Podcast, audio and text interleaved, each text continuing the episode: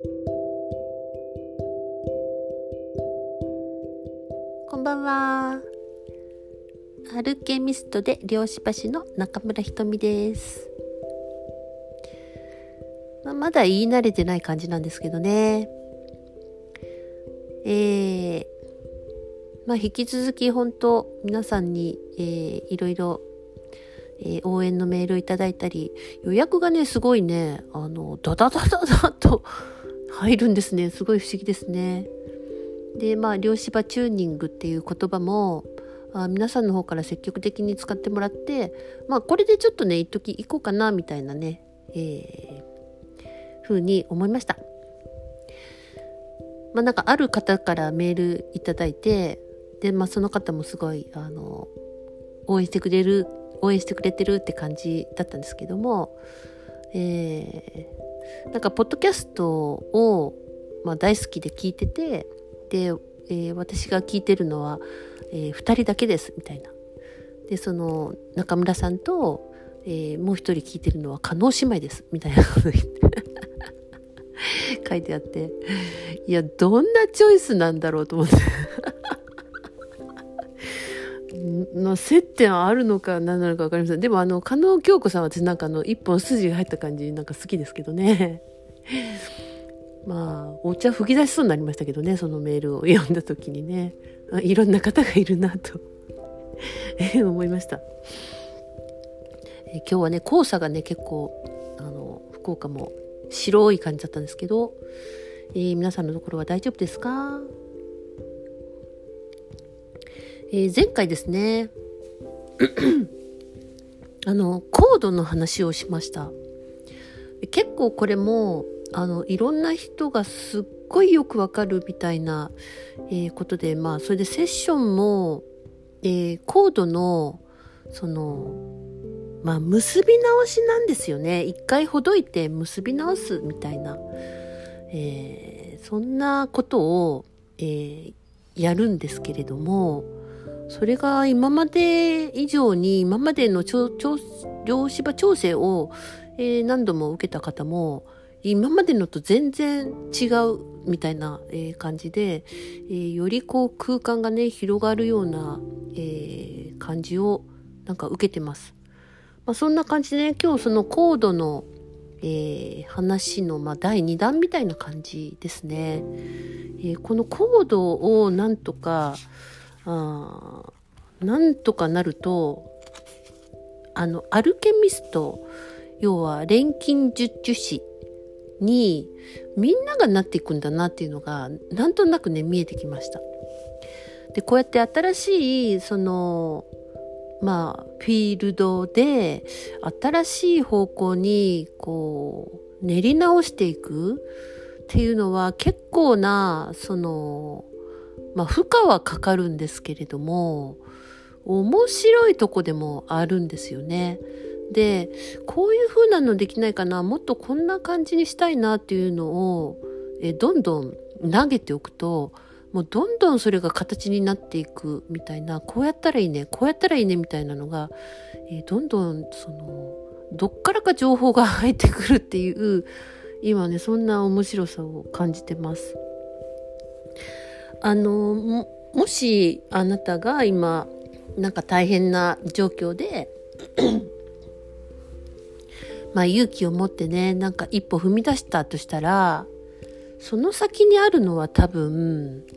不安じゃなくて応援なんだと思います。一歩踏み出した人には何らかのサポートが入るんだなっていうのはね、うん、まあ以前からも思ってましたけど、まあ、今回とてもよく感じてる感じですね。だから勇気を持って、えー、なんかもうちょっとね軽い気持ちで一歩進んでみるっていうのがいいのかもですね。その時はうえいって思っても意外とあれでよかったっていうことにどうもなるんですね。ってな感じですね。えー、コードなんですけれども、えー、まああの、やっぱ親とか、えー近しい人、それから、まあまあ家族ですよね。えー、そういう人とのコードの、えーまあ、ほどいて結び直すみたいなものを、え、今、まあ、セッションで、え、やってみたいっていう人に、えまあ、協力してやってもらってる感じなんです。で今までだったら、まあ、受けたことはある方は分かると思うんですけどある程度最初お話を聞いてそれから、えー、波動をまあ観察する感じになるんですね。でそして、えっ、とまあ私が、えっ、とまあ、全体をこう整えるみたいな、えー、ことをやってきたんですけれどもちょっとそのまあ巻き込んでというか あのみんなが錬金術師になればいいなっていうことでその私が全部やるよりは一緒にできないかなっていうのを思って、えー、なんとなくうん、そのベッドに、えー、横たわってもらう前にですね、えー、私がナビゲートする形で、え、今ね、やっています。えー、これが意外といい感じでですね、うんまずあの、もう、えっと、以前とはですね、ちょっと、まあ、立ち方ですね。立ち方は同じにしろ、えっ、とね、目線の位置が全然変わったんですよ。えー、今まではあの75センチに視点を置くみたいな、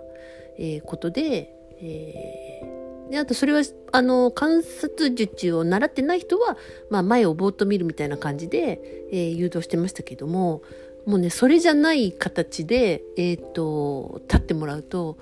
すっごい安全な領域な感じなんですよね。もうそれだけで、えー、違うっていう、なんかそこも、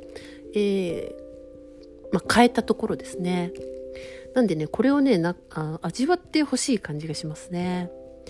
で、その立つポジションから変わって、えー、もうだから最初にそのコードを、えー、まあ、なんていうかな、イメージしてもらって、今まではイメージだとか意図だとか、それを思うだけでも、まあ場がわかるので、それでよかったんですけど、えっ、とですね、声に出してもらうようにしました。で、やっぱりこう、声に出すっていうのは、えー、自分で音を響かせることになるので、まあ脳の中も音で響きますし、まあ、大脳がより理解できやすいその言葉によって、えー、その振動数によって、あの、全、全体がよくわかるっていう感じになるんだなと。だから意図してくださいとかちょっとつい出ちゃうんですけど、えー、それよりもまあ言葉で、えー、それを言ってもらう。まあそれをずっとナビゲートしていくんですけれども、そうするとすごくね、うん、本人がえー、まあ、こういうふうに言ってくださいとか、これを、えー、あの、こんなイメージ例えば、その、コードですね。コードは、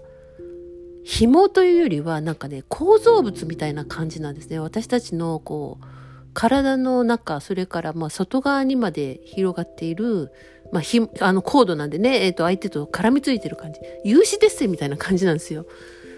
っていうことは、その、まあ、足場っていうか、な廃墟の、廃墟の骨格みたいなのあるじゃないですか。廃墟で骨格だけ残るみたいな。あんな感じの、こう、構造物がある感じなんですよね。だからそれをイメージ、えー、してもらって、で、それを、えー、まあ、言葉によって、もうね、あの、全部ね、こう、さ地にしてしまうぐらい全部撤去する感じなんですね。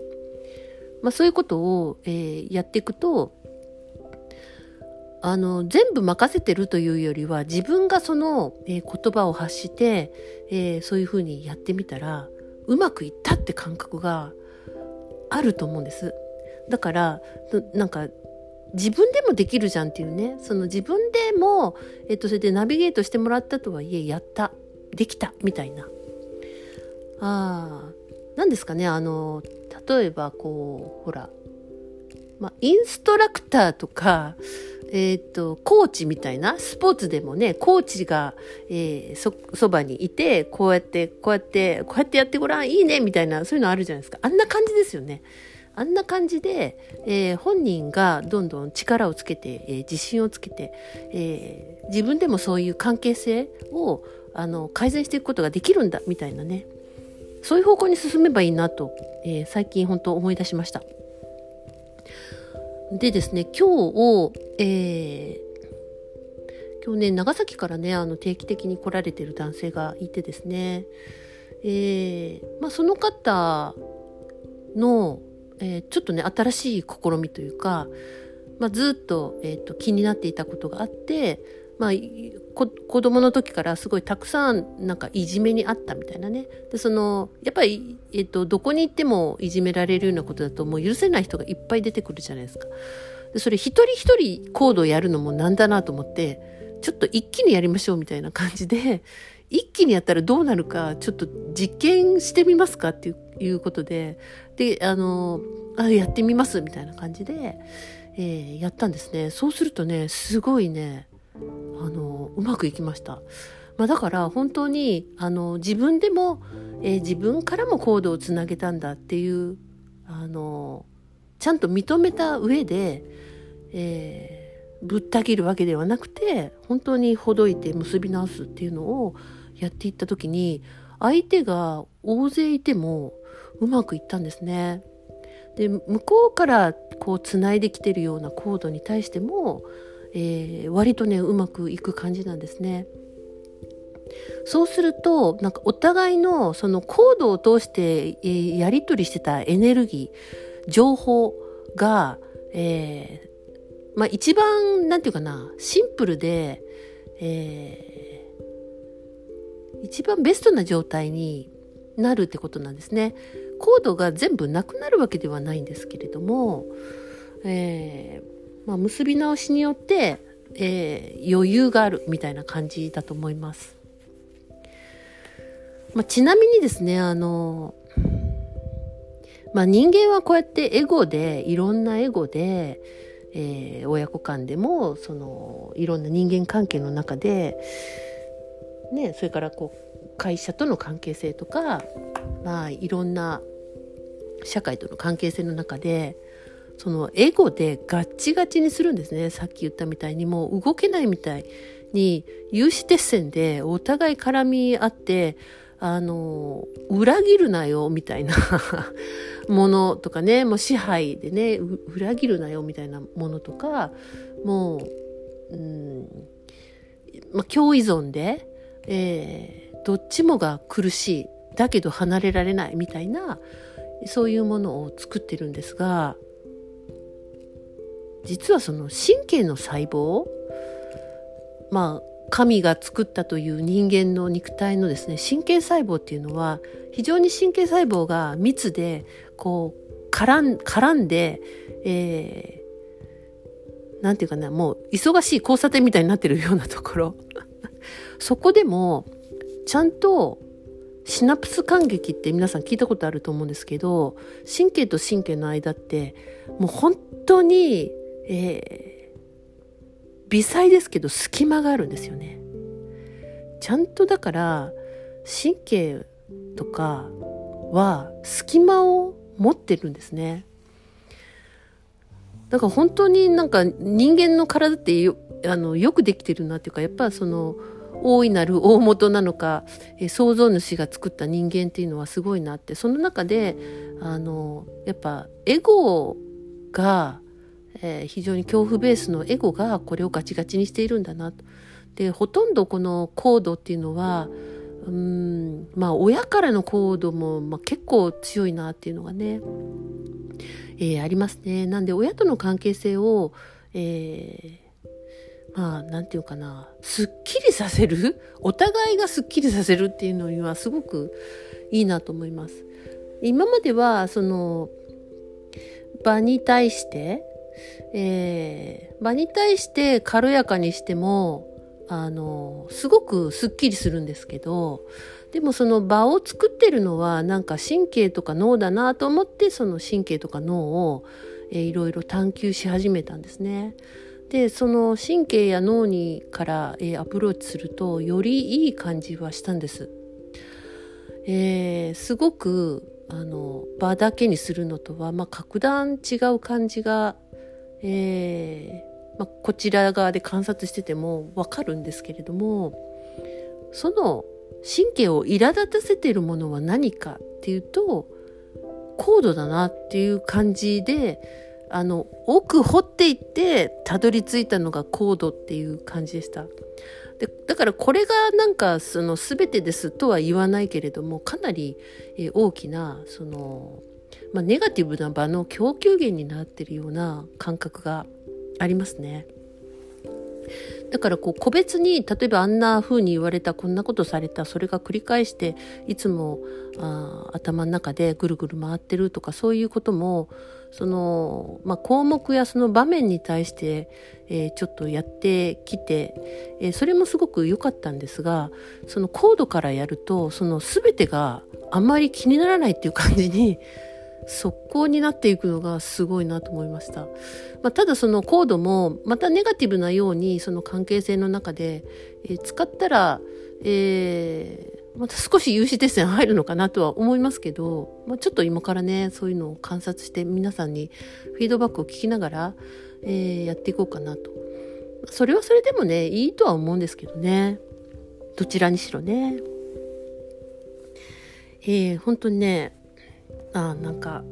その人間の何あのつながってるコードまあみんなこう社会的なあ、まあ、社会意識っていうんですかね。そういうものも、えー、みんなで共有してるし、まあ、このコードのことをかんえーと、コードのことを通してその量子もつれがなぜ起こるのかがなんか明確に分かった気がしましたね。えー、量子もつれってこうやって起こるんだなっていうのはなんかそれもひらめいてきた感じでした。えー、すごく面白いですね量子の世界ね。で今あの聞いてても全然わかんないなっていう人もいるかもしれませんけれどもなんかねあのどこかであそうなんだみたいな情報が入ってたらそのうちそれに対して、えー、なんかねもうちょっとこう興味があったら深く知るようなことになっていくと思います。えー、そんな感じですね。えー、あとは何を話そうと思ったんだっけ？そうですねあのコードの、えー、まあ、チューニングを受けた方のそのすぐ、えー、終わってすぐですよね大体なんかねみんなねあの言葉は違うけど言ってる内容が同じな感じがするんです。えー、これね皆さんに絶対なるよとは、えー、言えないですけど多いのはですねあの頭の中のあ音が変わる？えっと自分の発してる声が違う響きが違うっていう人もいましたしその耳鳴りの質が変わるっていうのもあ割とまだねあの数人しかやってないんですけどもほぼ皆さん言う感じですね。あとはですねなんかあのもう一段高いところから見てる気がするみたいなこととかあの広がったところから見てる気がするとかうーん空間が広がったとかですね、えー、頭の中に空間ができたとかですね。まあいろいろですね。だけど本当にまあそんな感じです。で、えー、雑雑念みたいなのがすごい静かになるなって思いました。まあ、なんで本当ねあのえそのそれをやってからまあ以前のように、えー、横になってもらってあまあ物理的なものとかに対しては、えー、やっぱりちょっと、えー、以前の、え、調整法を入れた方が良さそうなので、え、もう補足的に入れるって感じになってきましたね。すごい不思議です。もうだから本当コードの修正だけでもうなんか、あの、終わりですって言ってもいいぐらいですね、みたいな えー、そんな感じですね。すごいですね。なんか、そんで、えー、まあ、がんじがらめの中ってやっぱり動けないっていうのはなんとなくイメージつくと思うんですけどもそこから自由になった時に新しい空間と、えー、まあ、時間と空間ができる形になるんですよね。だってそれまではそのなんていうのネガティブなことで頭をぐちゃぐちゃに締められていた時間と空間とあるわけじゃないですか。そこが、え、ポカンとなんか自由になった感じみたいなね。でそこから今度なんか新しいいいものが入ってくるんだろうなっていうね感覚もね、えー、どっかやっぱ備わってるんだなと思いましただから今頭の中がぐちゃぐちゃで不安でいっぱいでこの先も不安だなんじゃないかとか、えー、未来をどうしてもあ今、まあ、過去の延長みたいな感じで、えー、先に未来を汚しちゃうみたいなことをやらなくなるんじゃないかなと思います。まあ、予期不安って本当いらないものなんですよね。本当にね、あの、あれがね、しんどいですよね。まあでも世の中なんかこ